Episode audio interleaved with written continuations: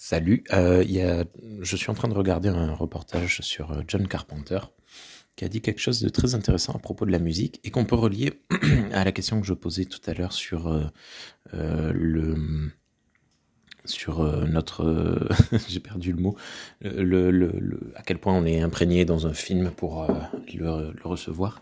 Là pour le coup sous le prisme de la musique c'est intéressant j'ai des sentiments contradictoires sur les musiques de films. Uh, Parce que j'adore les grandes musiques imposantes uh,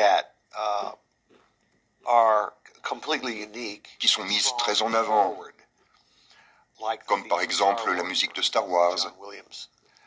Elle fait partie intégrante du film et de notre culture, comme l'ouverture de La mort aux trousses ou de Psychose.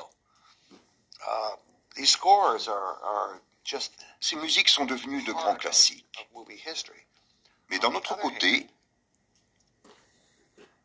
j'aime les musiques qui s'effacent, que j'appelle musique tapis. Elles sont comme un tapis sous une scène.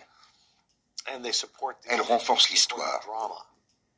Uh, Je me situe plus dans cette catégorie.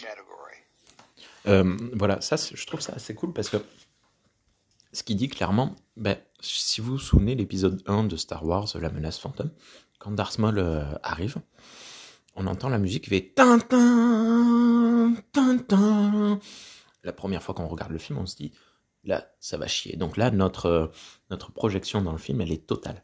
Mais la deuxième fois, la troisième fois, les fois suivantes où on voit le film, on n'entend plus que la musique en fait. Et j'ai l'impression que ça nous sort de, de notre immersion. C'est le mot que je cherche depuis euh, maintenant deux minutes.